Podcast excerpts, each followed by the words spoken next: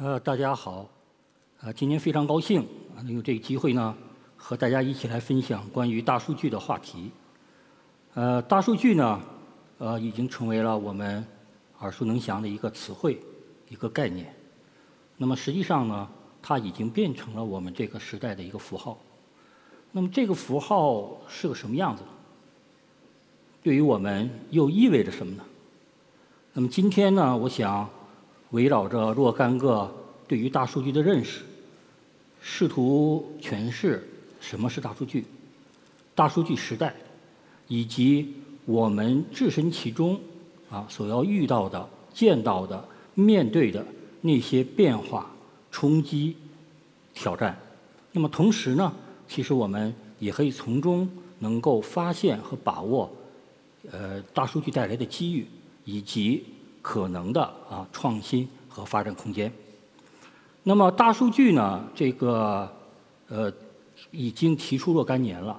那么大数据这个本身，它在概念和应用上呢，已经离我们越来越近。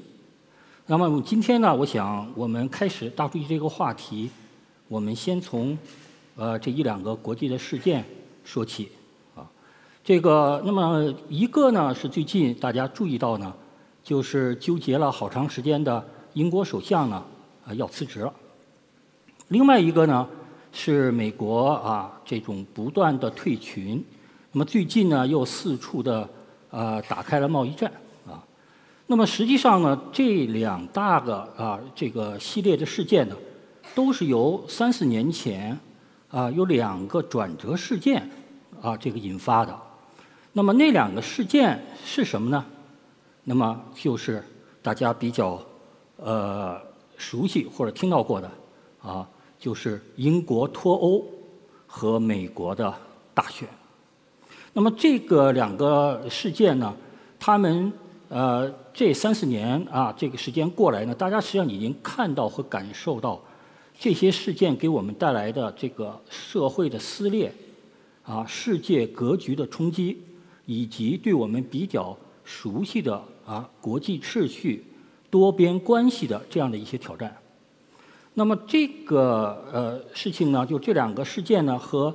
我们的大数据有什么关系呢？那么其实呢，还是很有关系的，因为非常巧的是，这两个事件的背后都有一家公司的影子。那么这家公司什么公司呢？那就是一个英英国的公司啊，叫剑桥分析。啊，简称 CA。那么这个公司是做什么的呢？是一个数据公司。那么它这个呃用数据干什么呢？那么它实际上是做选民分析的，也就是做助选服务的。所以这样大家就可以联想到，它实际上这个公司啊比较深入的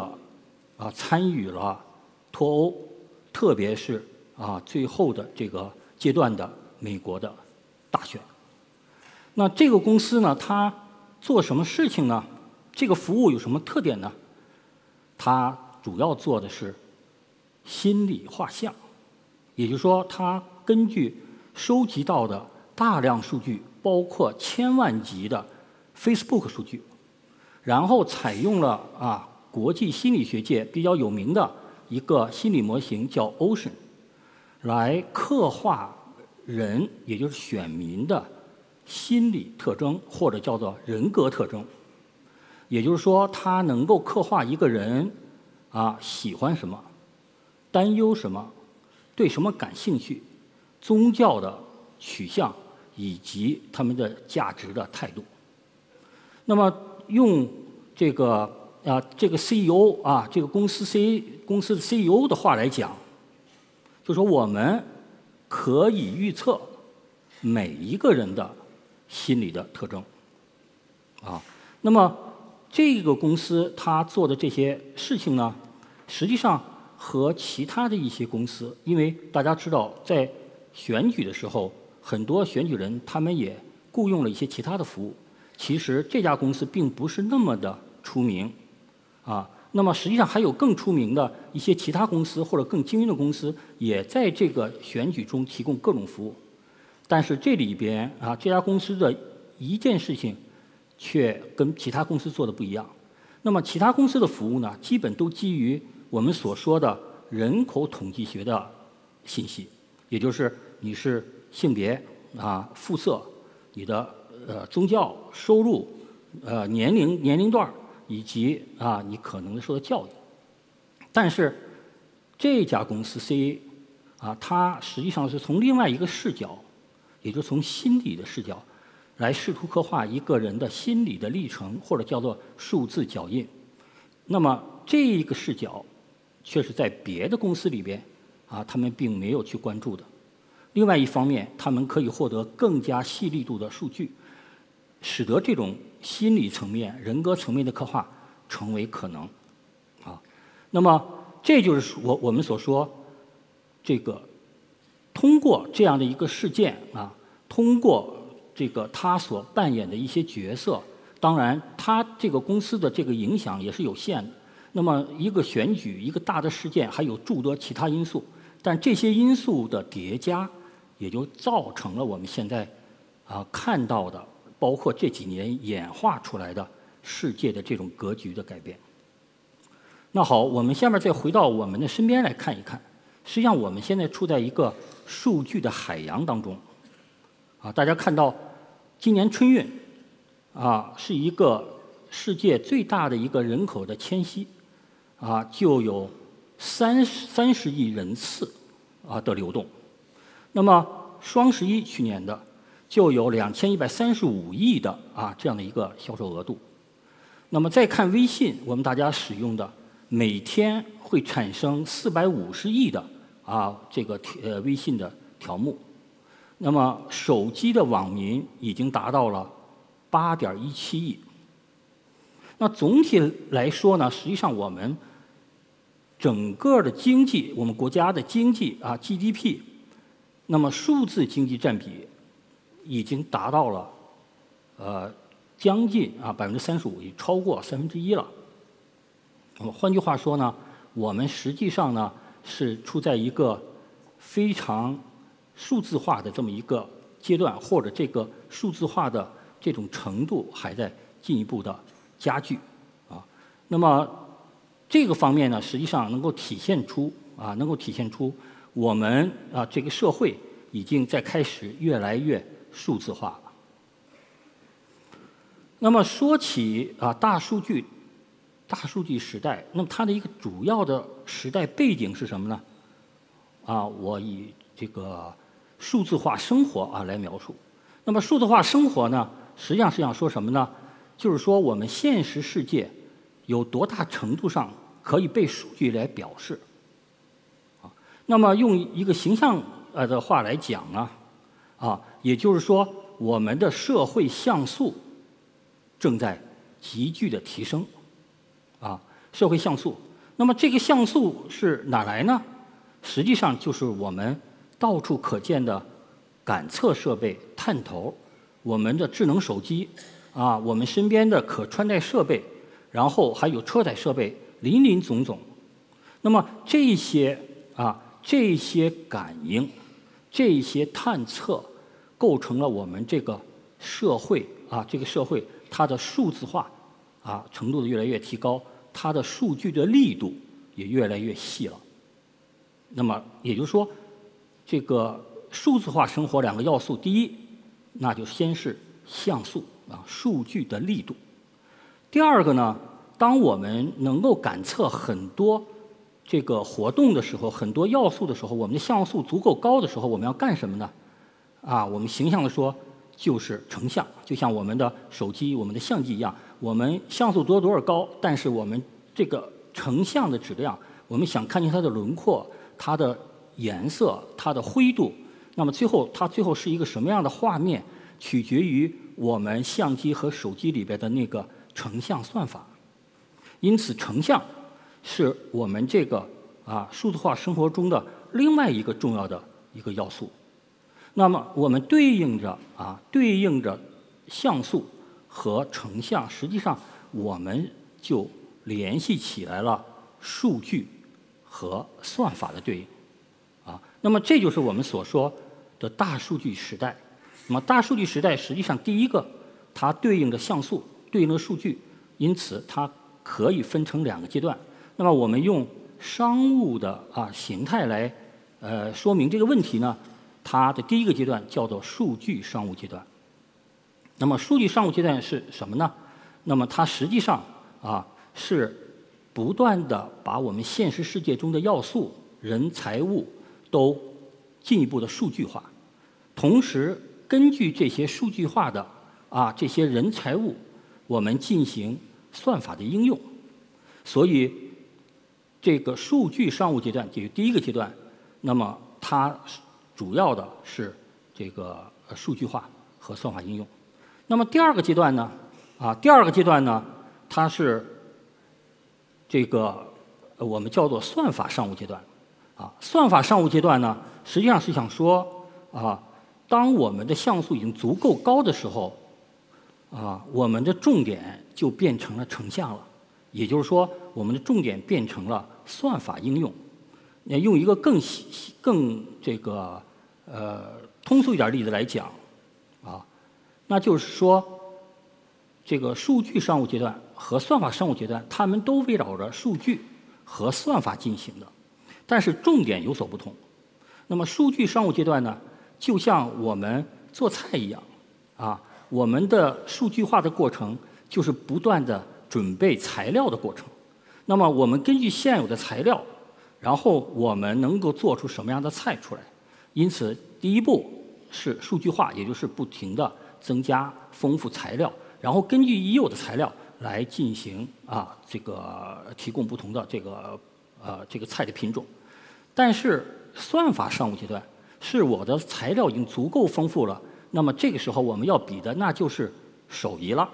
啊，你是不是可以做得更好？你是不是可以做得更多？那么这就是我们现在所说的智能加啊，这这是一个含义一个例子了，就是我们可以用更加高阶的。智能技术包括人工智能的很多技术，来在我们现有的大规模数据下进行应用，啊。那么前面呢，我们说了一下这个大数据时代了。那么在这里呢，我想我们就会问另外一个问题，或者说我们应该明确另外一个问题，就什么是大数据？啊。那么大数据实际上在社会上也有很多的讨论，大家有很多的认识。那么实际上呢，我们可以从四个维度来理解大数据，这也是现在社会上提到的所谓的几维。那么从四维的角度来看，那么就是它的一个维度是它的规模，一个维度是多样，一个维度是价值，一个维度是速度。啊，那么大家实际上对这四个维度没有什么大的呃理解上的这种争议，但是实际上在理解本身。它的含义本身还是有相当不同的认识的。那么我们来形容这四个方面是这样的：第一，规模啊，我们叫做超规模，也就是说，一个大数据这规模会很大，但是没有绝对的量纲。也就是说，你一定要说这多少 G、多少 P、多少 Z 才是大数据，这个是不一定的，因为大数据的大规模是和问题有关，是和领域有关。啊，这是第一。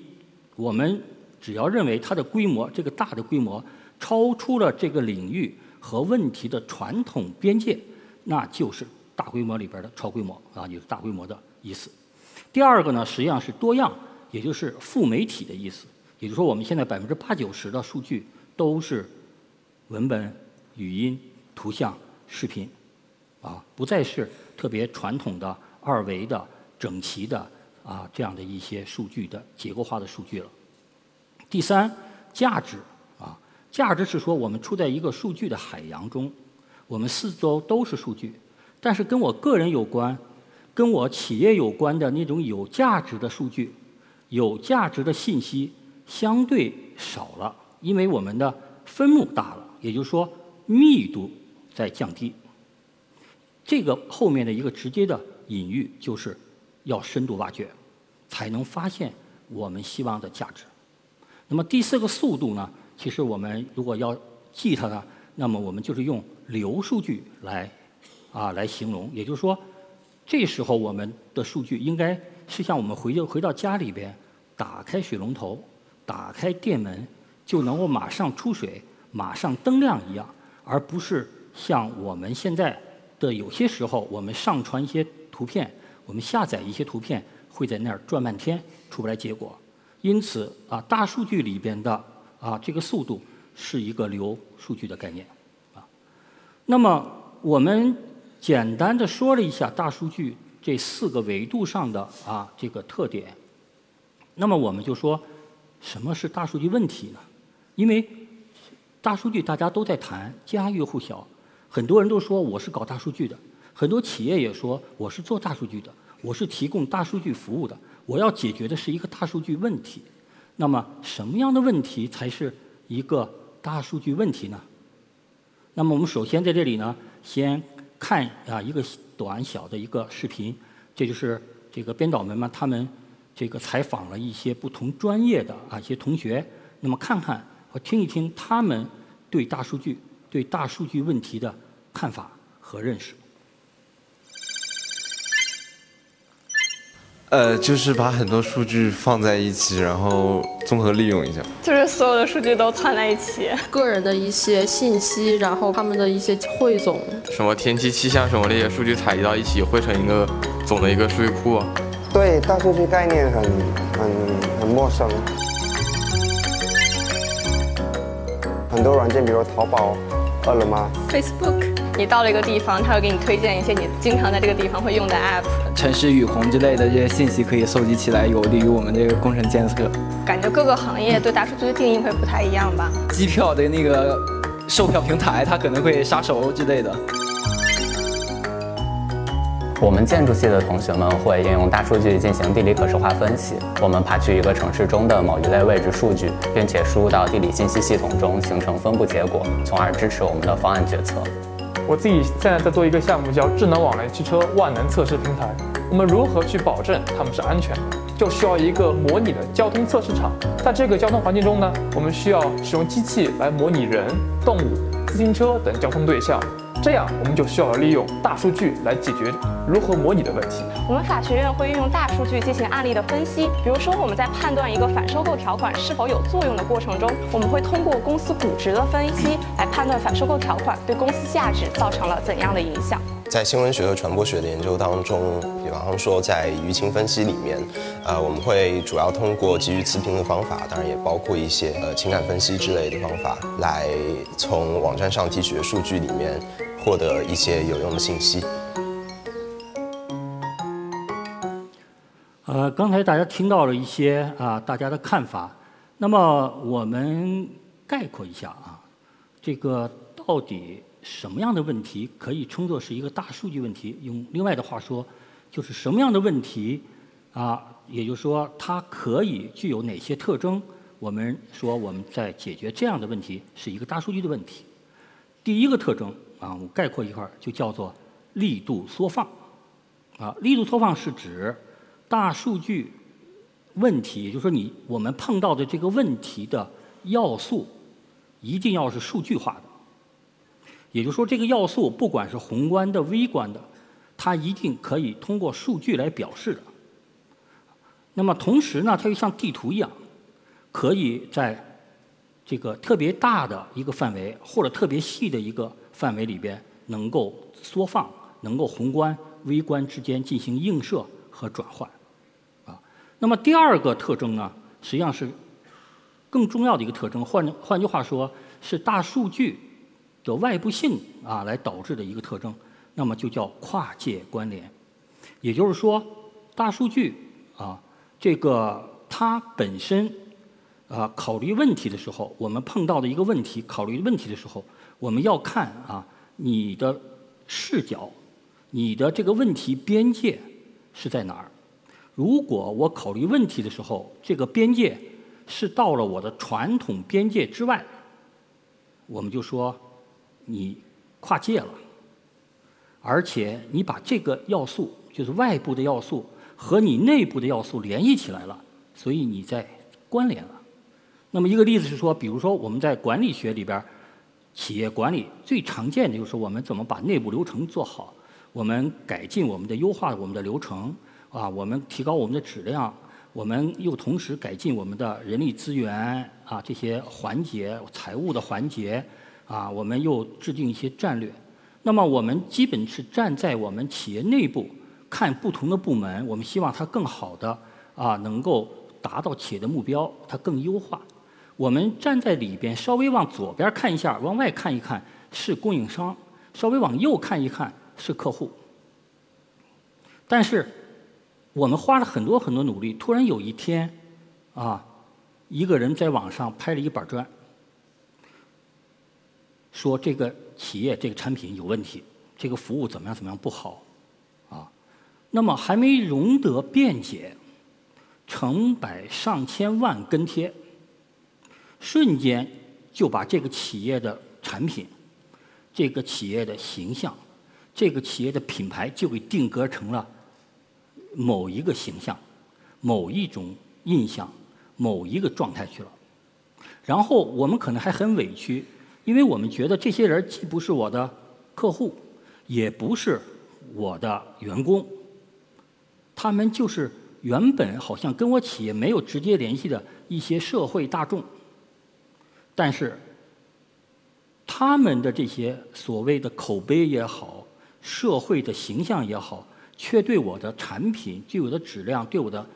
品牌、对我的形象产生影响。因此，当我们的管理决策的视角不仅是在内部，而且要考虑外部和我相关的因素的时候，那么这个问题就开始变成了大数据问题了。你要跨界。跨出你的传统边界，啊，这是第二个。那么第三个呢？实际上就是说全局视图，也就是说大数据实际上是希望了解全貌的，啊，它最后是要看画像，啊，因为前面我的每一个点、每一个环节都数据了，这叫力度缩放。同时和我相关的那些要素我又给关联了，啊，但是我最后要干什么呢？我要了解全貌，我要有个人画像，我要有企业画像、政府画像、社会画像，所以这个画像本身又是一个全景式的。那么从范围里来讲是个全景式的，那么从内涵来讲，我们需要找原因，也就是说既关联又因果。啊，那么这就是大数据啊问题。那么我们举两个简单的例子，大家。啊，来看一看大数据问题它的一些特点。刚才实际上我们也举了一个企业的例子。那么一个例子呢是旅游啊，比如说某个景点像九寨沟啊，或者其他一个特别漂亮的景点那么经常在一些时间、一些假期呢人满为患。那么有时候呢服务就跟不上了，人太多、太拥挤，因此就可能会出现一些服务的事件，或者出现一些啊这个大家不满意的啊一些投诉。那么，如果我作为景点儿，我想改进它，那我说好，我可以增加我的员工，我可以提高我的运力。但是，当我增加了车、增加了人的时候，可能第二天或者另外一个季度的这个时候没有那么多人来，因为我估计啊，去年的这个时候人满为患，我们出了很多事儿。今年的这个时候，我增加了这么多人，但是人却来的少了。所以你会发现，如果我们仅从景点这个边界出发，来解决这样的一个优化的啊，提高服务质量的旅游问题，可能就比较困难。那么实际上大家知道，如果要解决景点的问题，一定要走到景点之外。比如说，我旁边的餐饮怎么样？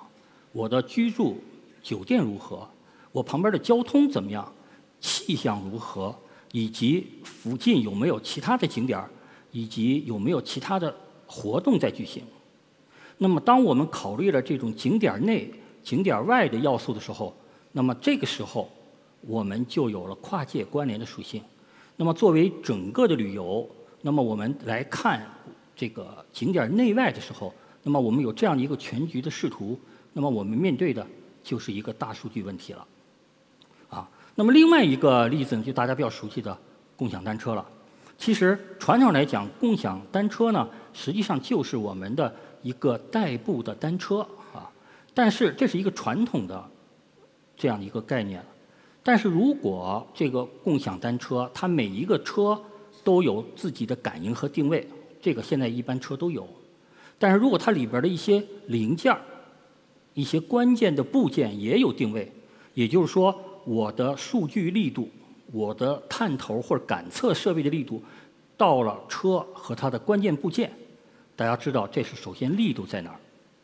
第二，我现在可能不单是一个车单车，我可能会关心，比如说我走到什么地方，告诉我附近有什么商圈啊，有酒店，有餐馆儿，然后呢，我可能在什么地方买东西还可以支付。也就是说，当我的视角从单车走到了其他的行业、其他的要素的时候，我们就开始跨界了。但是单单车本身呢，可能在这个地区啊人特别多，车不够；可能在另外一个地方呢堆了一堆啊这个冗余了。因此，平台应该清楚什么地方需要车，什么地方不需要车，那么怎么样调度？那么这就是全局视图。那么，当我们的共享单车那具备这样的几个因素的时候，也就是力度、跨界和全局的时候，那么我们这个时候来谈共享单车的运营，它的优化，那就是一个大数据问题了。那么，下面呢，我们来看一下这个。啊，有这么一个论断啊，这个是这些年里边社会上呢还是比较流行，或者曾经非常流行的一个判一个论断。那么这个论断是说呢，大数据是什么呢？是只讲关联不讲因果。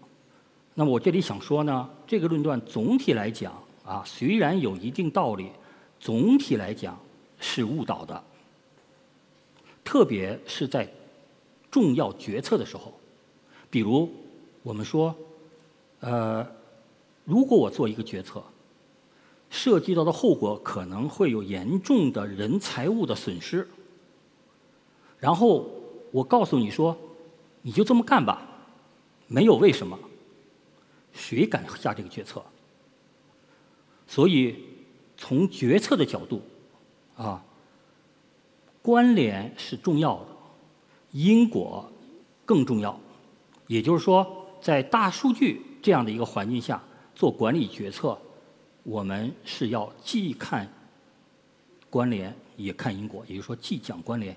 也讲因果。那么另另外一个角度，大家也知道，啊，因果是人类认识论的基本诉求，我们要知道原因，啊，所以这个呢，我想在这儿呢强调一下，因为它曾经非常的呃流行啊。那么我们现在。看一下啊，刚才我们说了一些基本的概念，我们说了一些啊基本的认识。那我们下边举几个例子来看，实际上大数据已经就在我们身边，而且影响了我们的生活。啊，实际上呢，大家知道，我们作为个人，我们不仅是数据的接收者，我们也是数据的生产者。你看，一方面我们下载，我们阅读，我们浏览。因此，我们在消费数据，啊，另外一方面呢，我们又上传，我们又撰写，啊，我们又参加各种活动，那么这种各种活动呢，就会留下很多我们的痕迹，因此我们也在留痕，啊，留下痕迹。那么我们实际上又在产生数据。那在这样一个既是消费又是生产的这样的一个环境中。啊，这样的一个环境中，大家可以看到，我们实际上从方方面面已经和数据呃分不开了。那么这里边举几个例子啊。那么首先我们举一些经济和金融里边的一个呃股价的预测例子，因为大家知道股价的这个预测呀，其实一直是个难题啊，之前也是难题，现在也是难题，所以就有了。大量的股民在股市中出现大喜大悲的情况，虽然我们四周有很多股评专家在给我们支招啊，但是呢，大家可以看到，在传统的这个这个股票啊也好，股价的模型中呢，实际上呢，它是通过一些专业的模型啊来估计风险、估计收益，来评价企业。那么它有专门的啊一些理论，有很多的方法来估计股价，但是为什么非常难呢？是因为股价除了这些因素之外，还有一个就是期望，而估计期望还是非常难的，因为期望既涉及到外部因素环境，又涉及到心理，啊心理预期，所以在过去的很多时间里，包括现在，大家都是在想办法，看看怎么样能更好的啊对这个股市的走向、股价的走势等等啊，有看有什么更好的理解。那么其中啊，最近我们需要提到一下呢，就是在估计预期的时候，可以通呃可以从啊这个我们所说的公众关注啊，那么也就是说在金融里边有有限关注啊这样的一个角度来看。那么实际上呢，有呃有限关注呢，或者叫做公众的关注呢，实际上就是说搜索，也就是说我对某些企业比较关心。我可能就搜索它，搜索它的企业状况，搜索它的新闻事件，搜索它的一些人物的有没有什么其他的新闻，啊，那么我们可以发现，这种搜索呢，体现了人们或者大众对于这个股价，对于这个具体的企业的啊这个股票价格和它的价值的这种走向的一种关心，啊，那么这是一个。和过去特别不同的一个角度，因为这不是特别专业的一个角度，它是一个从专业外人士的行为来估计的这样的一个角度。但是呢，大家实际上可以看到，这个这种关注和搜索对于这个股价的这个走势，它有相当强的关联度。那么这个也是大家可能也。听到过的啊，几年前，Google 啊通过搜索来估计流感是一样的。那么实际上，它不是采用了所谓的流行病学的这些专业模型，而是说这一段时间我们很多人就症状，然后他头疼，他咳嗽，然后吃了什么药管不管用？大家有很多的这种交换。那么这种交换的强度，这种交换的走向，恰恰可能跟流行病的流这个这个流行啊，这个啊模式呢就非常相关了。所以从这个角度来看呢，大家可以看到，我们可可能啊从一个非专业的角度来估计，也从这里边就是一个搜索角度来估计它和股价之间的一个一个影响、一个关联度。但是呢，这里要特别指出啊，那么作为大数据来讲呢，我们只是刚才说了搜索。和股价的走势有联系，或者说统计上有可能也是显著的，但是光这一个因素来估计股价那是不够的。也就是说，为什么啊最近这个 Google 来估价啊用同样用这样的模型来估计流感就不是那么准了，是因为还有大量的因素还是需要我们的专业模型的。因此啊，我们一方面我们。能够扩展或者或者冲击了我们这些传统的定式一些视角。另外呢，应该把这种视角引入进来。因此，大大数据的这个啊股价预测应该是内部因素和外部因素、专业因素和非专业因素的融合啊来进行这个呃模型的这个构建和相应的啊结果的解释。另外一个例子呢，我们看一看是在管理里边啊这个会计财务领域。那么实际上，大家知道会计里边啊，它这个衡量企业的状况呢，它就通过三个报表，啊，资产负债啊、现金流啊和利润，这样三个报表。那么这三个报表呢，实际上是反映了一个企业的运营能力、偿债能力和盈利的能力。但是，虽然这个三个报表是非常基础的、非常重要，但是大家突然发现呢，啊，突然发现呢，有一大类企业。啊，他们是高风险的，特别是 IT 企业、创业企业、新行业企业，长期负债，但是同时呢，又有非常高的市值，人们又有非常强的忠诚度，啊，那么如果你用这三个报表来衡量它呢，似乎不能够完全体现它的价值，也就是说，从会计的角度，三个报表。可能就不够了，因此人们在呼唤第四张报表的出现。那那么这里边呢，实际上呃，业界和学界啊，包括德勤啊，包括呃会计学院啊，包括一些研究上财啊等等一些机构，他们都在做这样的一些专业呃因素和非专业因素的这样的一些研究。那么这里边大家看到，实际上呢，有很多的啊因素不在报表中体现的，但是又反映了刚才我提到了那些长周期、高负债、高不确定性企业的特点的，因为他们的价值可能受到的是啊这里看到的口碑、忠诚度、品牌啊公允价值啊，包括无形资产。因此，他们这些东西呢，我们可以管它叫什么呢？就叫数据资产。所以这也是一个从财务啊会计的角度来看，实际上我们碰到的一个冲击。由于有很多新的现象，那么导致我们现有的一些基本的理论和框架需要得到进一步的啊这种扩展，或者呼唤有新的模型、新的理论框架出来。啊，这个，那么我们下面再看一下啊这个体育。那么这里边呢，大家可以看到，我们现在啊都在呃积极筹办或者筹备冬奥会。那冬奥会里边呢，就有啊这种冰雪项目，主要是。那么我们国家实际上呃有少数项目还是水平比较高之外呢，总体项目其实我们的水平并不是特别高。啊，那么这里边呢，呃主要的一个问题说，我们可能长期的一些传统的啊做法呢，是呃比较粗犷的，比较经验的，或者说。呃，是呃师傅带徒弟的啊，这样的一些做法。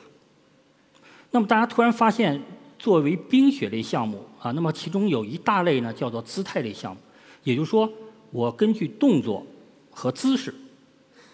那么这里边它的关节、它的角度、它的力量，会对这个跳跃的高度、旋转的高度以及动作的完成质量密切相关。那么这方面呢，我们自己啊，各个很多项目呢，其实还有相当的差距，啊，那么现在其实大家也意识到，啊，意识到，因此有些队呢，他们可能会出去用手机啊、平板的照一些，但这里又出现了两个问题：第一，啊，这个质量比较差，也就是说，第一，我的数据力度没到关节这上，也没到姿势上，也没到力量上，也没到角度上，所以。数据力度就不够。第二啊，我们的视角也不够。也就是说，我们可能需要更加专业的啊一些采集设备，更加专业的一些还原设备。比如说啊，现在简单的二维的，应该变成动态三维的啊这样的一些还原。那么可以分解的。那么这样的话呢，我们整体的水平有可能提高。因此，从体育这个本身来看，实际上。这里边也有大数据啊所要关注的这样的一些问题。实际上，在别的项目上，像篮球，其实就这方面啊，特别是国际上 NBA 这样的，他们就做得非常好。就实际上，你可以通过啊，比如说肌肉、血液、心脏啊，这个动作，包括战术啊，包括这种团队，都有可能啊影响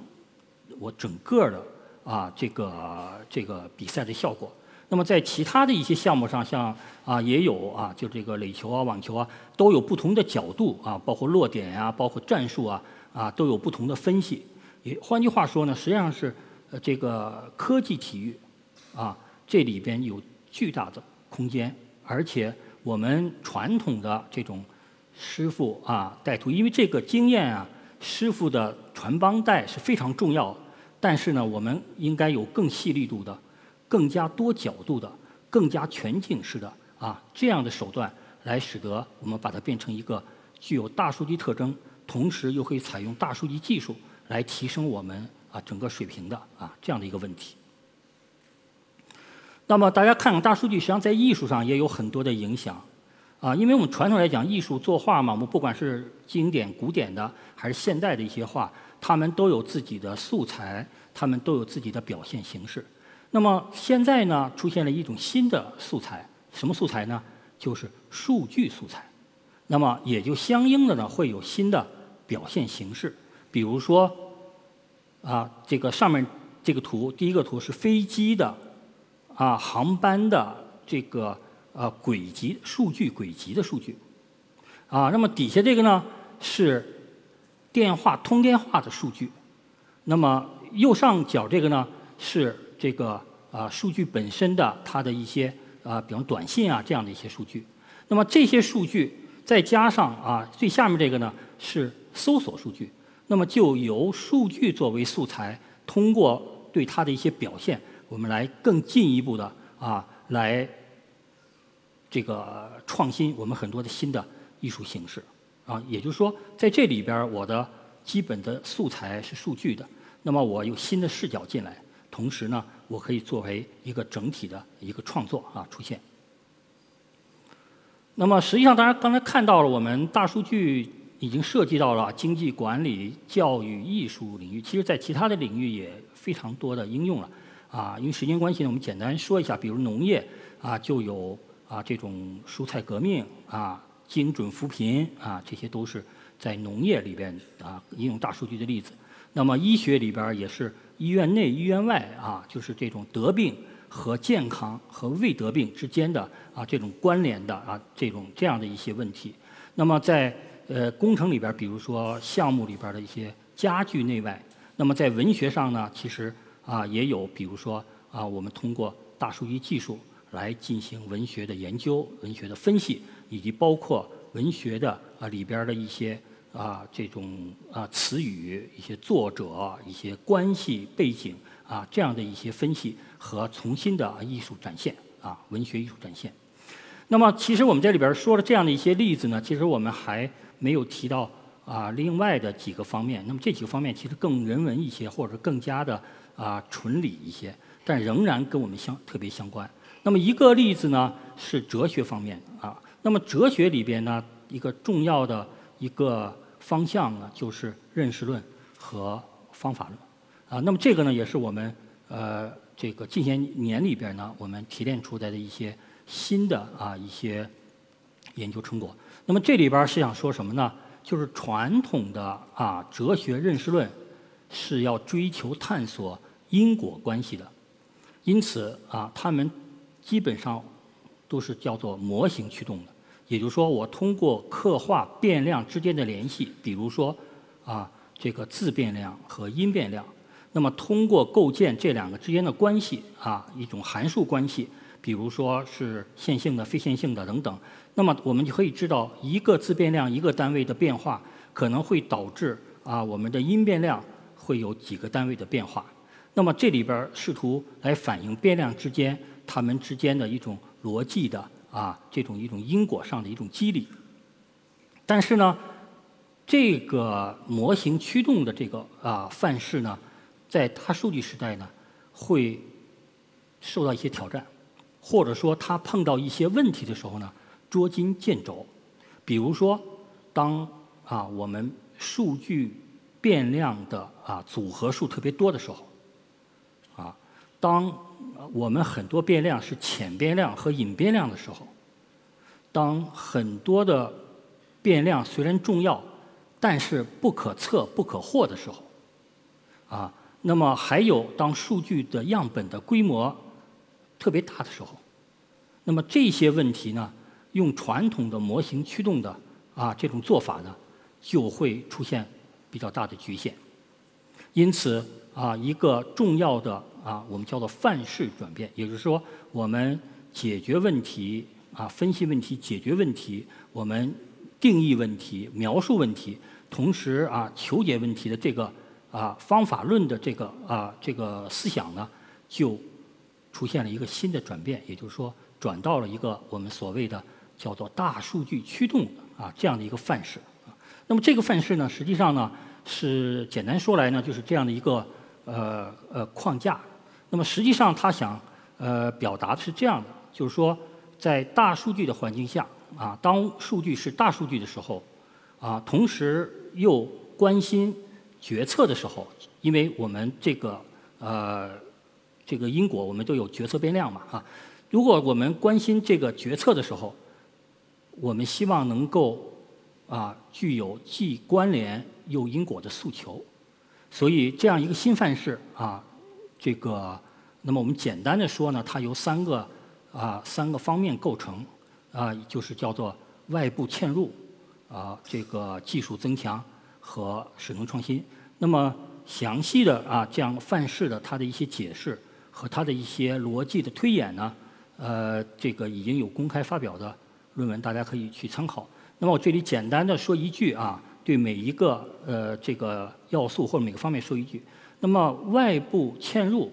啊是指呢引入啊视角之外的变量进来，也就刚才说到了啊，有些变量我们知道重要，但是没法没有办法放到模型里边儿。比如说我知道股价啊，我预测股价，我有一个计量模型，但是呢，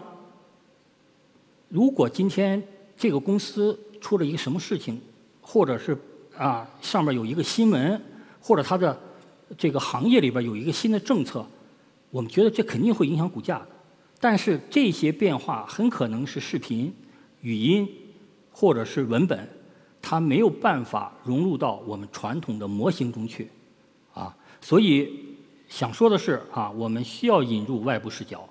那么这个刚才说到了这些图像、视频，就是反映新闻呐、这个文本的这些东西呢，要引入进来，就是要使得我们引入的变量可测、可获。这是第二条，技术上要增强。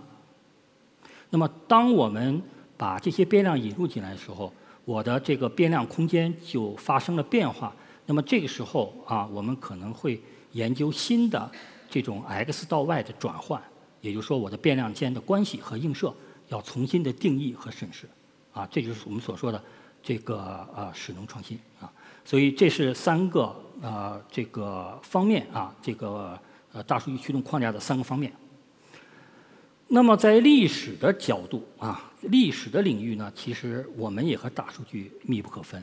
那么，一个历史的史学观啊，是这个传统，大家看啊，传统的历史都是什么呢？帝王将相啊，英雄豪杰啊，啊，国家呀，政治啊，重大的军事事件啊等等。我们很难在历史中看到平民或我们自己，那么肯定一个呢是过去力度不够，第二呢手段也不行，保存不下来。那么现在呢，就啊可能大数据的环境下就可能为自下而上啊来反映历史创造了可能。那么像我们国家图书馆。最近的一个项目和新浪合作，就会把新浪啊的公开的博文啊博客的文章啊作为历史资料记录下来。那么这种啊既有这个自上而下，又有自下而上的这种啊史观的结合，那么使得我们可以在更细力度上来表示我们整个社会或者对历史的这种反应。同时呢，我们也可以获得一个更加全面的啊历史的一个画面，所以这是从历史角度来讲，其实它也和大数据密不可分的。那么呃，再说一个呢，就是说大家看到是法律了啊，大家看到实际上法律呢也和这个呃大数据非常相关。其中一个问题就是说，我这个呃上呃就是我下载了一个 APP，这个凭什么？问我要这么多权限，我不给权限行不行？没办法，不能用。那么我现在购物，我在上面浏览，我这些痕迹，我这些数字脚印，都被公司也好，或被谁采集了，我有没有权利来说，你把我给删除掉，你把这些痕迹抹掉，你你给它遗忘掉，这就是所说的啊被遗忘权。那么这也是去年啊，像欧盟啊这个出台的这个通用数据保护条例。那包括实际上我们国家去年的高考二卷这个一个一篇啊阅读文章的题目，也是要大家来啊思考、来评论这个被遗忘权的问题。所以大家看到，实际上这也是由大数据啊激发出来的一个新的一个问题。当然，也对我们传统的这个法学研究。啊，这里边啊产生了新的挑战，或者说新的一些发展的空间。所以说了这些呢，实际上我们前面已经说了很多领域了啊。那么这些领域呢，大家可以看到啊，里边有很多对传统定式的颠覆，对很多啊一些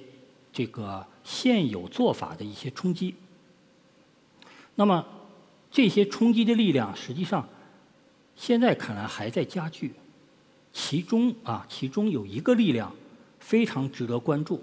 那就是人工智能啊，人工智能。那么人工智能呢？啊，这里简单说一下，它和大数据是什么关系呢？也就是说，当啊人工智能遇到大数据的时候，我们现在的这样井喷式的啊这种发展才变成了可能。其实人工智能是我们现在。啊，这个时代中很多技术的一种一类，它本身已经好几十年了，但只有在近些年里边得到了啊这个呃快速的发展。那大家想为什么呢？其实人工智能技术呢，如果你说它是为什么，我们可以记住它和这几个关键词有关，那就是学习、训练、推理、演化、智能。智慧啊，这样的一些词，也就是说，它是关于这些关键词的一类技术。那么这里边啊，有一个特别重要的一个一点是什么呢？也就是说，它要根据大量的数据来进行学习和预测，就学习从数据中学习模式，用于预测未来。但是过去为什么不行呢？因为我本来想学一个圆，但是数据只有一个半圆，你说他怎么学能学出这个圆吗？所以，当我的大数据时代的时候，当我们的数据有足够的力度和像素的时候，它才成为可能。因为人工智能的一些主流技术是要基于大规模数据进行学习的。第二，人工智能方法本身。是需要非常强的计算能力的，也叫算力。那么，只有在大数据时代，啊，比如云计算平台，比如数据这个传输、数数据的流通、数据的管理，包括啊，我们现在马上要进入的五 G，都为进一步的啊这种大数据应用创造了这个条件。也就是说，在大数据时代。啊，它的数据的条件，它的计算能力的条件，为人工智能现在的发展，这个啊，这个提供了一个非常好的环境和支撑。因此，我们大家也看到，我们身边其实有很多很多的呃所谓的人工智能产品了啊，机器人啊，我们有工业机器人，我们有财务机器人啊，我们有做作业的机器人啊，我们有这个下棋机器人啊，我们还有意念机器人。那么各种各样的智能系统和机器人可以啊，这个作诗、作画、作曲，可以做很多过去我们认为不可能的事情，非常高智能的一些事情，啊。那么人工智能的这些发展呢，这个我们预测呢，还会在未来的若干年啊，是一个主流，或者说它会像波涛汹涌一样的啊这种。这个一浪高过一浪的向前发展，但是它本身也有局限，或者说有问题。什么问题呢？就是目前的啊大数据技术，特别是深度深度神经网络啊这样的一些技术呢，它们啊基本上属于黑盒子的啊这样的一个一类技术。也就是说，我可以算得非常准，但是为什么呢？还说不大清楚。啊，还说不大清楚。那么在这种情况下，啊，在这种情况下，这个，那么它就会在一些重要的啊一些应用领域呢，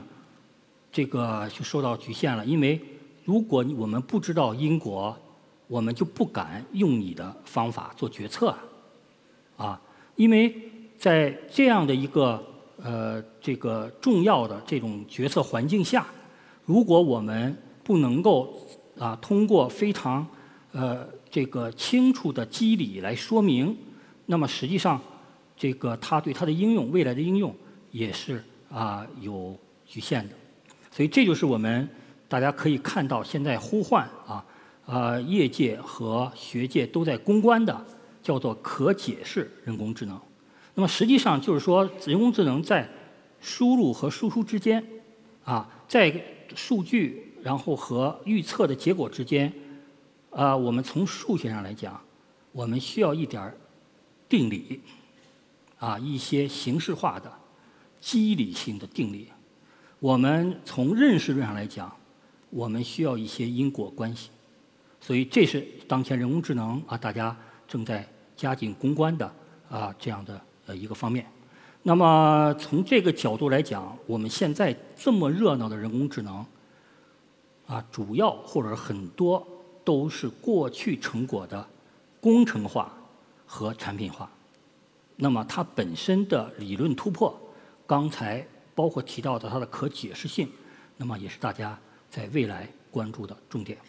那不管怎么说，人工智能它的应用已经深刻的影响到我们了，也是我们作为人类。啊，我们自己创造了一个亚种，叫机器人。那么，机器人它的行为是不是都会在我们人的设想之中呢？它会不会出现一些我们想不到的一些啊做法？他们能干干一些我们想不到的事情呢？似乎这个担忧是必要的。这就是我们现在。看到啊，这个机器行为学应运而生啊，也就是说，当我们人知道和我们打交道的是机器人的时候，到底有什么不同啊？那么，机器如果只是模拟人的行为的时候，那么我们用不用担心它会做些其他的事情呢？当人和机器人一起啊，一起。来进行互动的时候，会不会有其他的一些问题出现呢？因为这个问题实际上是很深刻的，也是很革命性的。是因为我们现在的社会科学、管理学啊，包括经济学，包括很多的心理学这样的研究，都是研究人的，都是研究人，包括由人构成的组织他们的行为，由人形成的网络他们的行为。现在人和机器人。而且机器人各式各样的机器人都会越来越多的出现在我们身边。那么有的可能现在看起来还比较的初级，有的可能已经有一定的智力水平。但是不管怎么说啊，随着人工智能这种算法水平的啊这种阶跃，它会越来越多的替代人的工作，同时它会越来越多的挑战人们在智力、在计算上的能力。所以，这个担忧或者这样的研究，确实非常必要的。所以，我们要研究啊，机器塑造人类的行为，人类塑造机器的行为，以及人类啊协作的行为。那么，这是最新的啊，这个像这个啊《Nature》啊，这个这个一篇文章，也是啊，就是呼唤学界、业界来关注机器的行为以及机器和人的行为。那么我们想，这个刚才看到了，实际上我们已经有十二个学科领域，各行各业都跟大数据以及大数据带来的问题相关。实际上，大数据的使用呢，它本身啊本身是呃具有这个很多的这个大家担忧的，是为什么呢？因为科技啊信息技术的发展飞速，但是呢。人们使用科技是带有价值取向的，啊，那么这里边啊，像大数据杀熟，啊，实际上在传统的啊这种营销啊管理里边，我们都希望了解客户的行为，啊，那么更好的为他服务。其实，在市场的这个环境下，我们也说啊，既然有人愿意买。用用高价买，那么我可能用给他更好的服务。但是呢，这里边有一个度，有一个问题，就是说，第一啊，他就是客户知道不知道啊？第二，他愿意不愿意？那么作为企业来讲，又有两个哲学上的这个呃思考。第一，啊，第一，你的企业是以企业盈利为中心呢，还是以客户为中心呢？当你是以客户为中心的时候，客户满不满意就变成了你的主要的 KPI，就你主要的决策变量。如果我光考虑企业的盈利而不考虑客户，那么我可能不大会考虑用户的感受。所以，实际上大数据杀熟啊，实际上是在这种商业伦理层面啊的一个问题。那么还有就是说，呃。就是很寒假呀，留了很多作业啊。那么现在花点钱弄个机器人啊，让我抄多少遍呃单词，让我写多少遍字，那么用用作业机器人。那么刚才提到的啊，这个 A P P 的这种权限的滥用，以及啊数据的泄露啊。那么我们回到我们最开始的这个这个呃 C A 的例子。那当时的这个 CEO 说了，说在美国所有的数据都可以买到了，所以这也是啊为什么啊这家公司在去年就陷入了啊这种数据泄露和商业伦理的丑闻啊就关门了。那不管怎么说呢，在大数据这个时代，我们跟数据打交道就会碰到所谓的啊一系列的社会问题、法律问题。包括这种道德问题，那么这个需要在呃企业层面啊商业伦理，在社会和政府层面呃立法立规，那么在个人层面在道德啊这样的一些层面，那么我们大家共同来努力解决这样的问题，因为技术发展特别快啊，如因此这些问题的出现就变成越来越呃重要了，那么我们应该特别强的这个紧迫感。来更好的面向这些问题。那么最后呢，我想就呃回顾一下啊，这个我们过去的二十年里边啊，实际上我们经历了特别大的一个技术的变化啊。这个我们现在看，我们二十年前啊，网民呢就是六十二万啊，互联网普及率呢是百分之零点零几啊，这个网站呢一千多家。那么现在呢，大家看到网民啊这个数量啊这个，然后呢，这种互联网普及率已经差不多到了百分之六十啊，网站呢就有五百多万啊。那么上网的时间每天平均来讲，已经有四个小时了。所以，我们确实是在一个数据的时代啊，数据的时代。那么，我想在这样的一个时代中啊，我如果要简单的总结一下呢，我觉得就是两个字啊，感测和响应，因为我们时代的变化太快，我们应该敏锐的、主动的来感测、来了解这个变化。啊。那么同时呢，不管是企业和个人，要做出自己的准备，要做出自己的响应，因为大数据啊，作为一个时代，它会。伴随着我们相当长的一段时间，啊，也许